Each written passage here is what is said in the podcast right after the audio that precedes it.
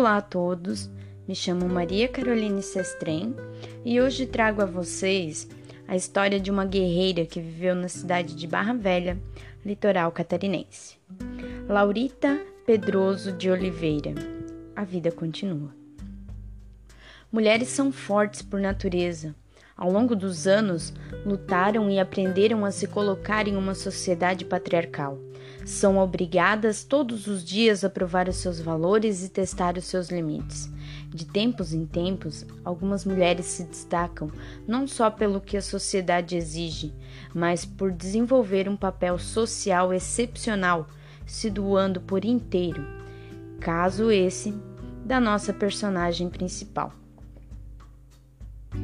Laurita Pedroso de Oliveira nasceu no ano de 1954 em uma cidade interiorana no estado do Paraná, região sul do país. De berço simples e de uma grande família, Dona Laurita teve uma infância sofrida.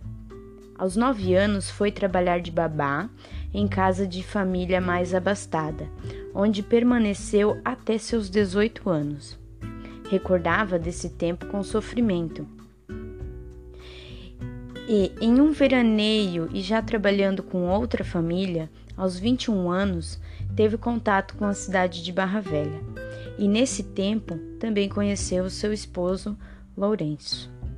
Trabalhou em hotéis e escolas da região e, quando trabalhava na PAI da cidade, teve a mais dura das descobertas: o câncer.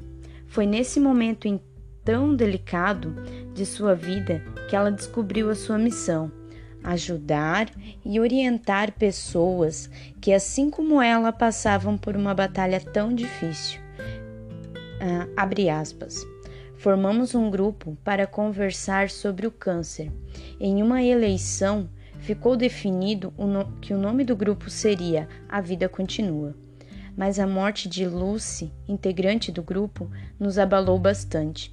O grupo ficou parado por dois anos, quando em 2006 marcamos uma reunião na sede da colônia dos pescadores e lá ficou definido a reorganização do grupo, disse Dona Laurita. Foi nesse momento que surgiu a APEC, Associação de Assistência a Portadores e Exportadores de Câncer. A associação faz um trabalho social, jurídico e psicológico para dezenas de pessoas que já passaram ou passam por esse momento tão delicado que é o câncer. De fé inabalável e de força incalculável, Dona Laurita foi um exemplo de perseverança, caridade e amor ao próximo, mas infelizmente nossa guerreira se foi em julho de 2013, vítima da doença. Ainda hoje seu legado está de pé, onde no centro da cidade funciona a sede da associação e em outro ponto da cidade um brechó que angaria fundos. No ano de 2013, o então prefeito da cidade, Claudemir Matias, assinou, assinou um decreto número 895 que denomina a Medalha da Defesa Civil de Barra Velha de Medalha da Defesa Civil Laurita Pedroso de Oliveira, sendo essa homenagem indicada na época pelo vereador Douglas Elias da Costa, hoje atual prefeito.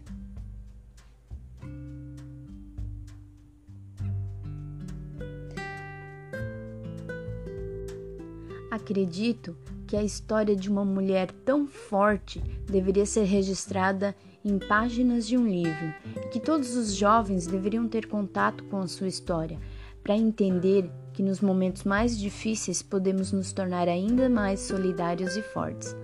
Agradeço a todos que ficaram até aqui e agradeço principalmente ao blog Descortinando Histórias do professor Juliano Bernardes, que me ajudou bastante no processo de criação desse podcast. Se vocês gostaram, peço que comentem, isso é muito importante para mim. Desde já agradeço a todos e tchau, tchau.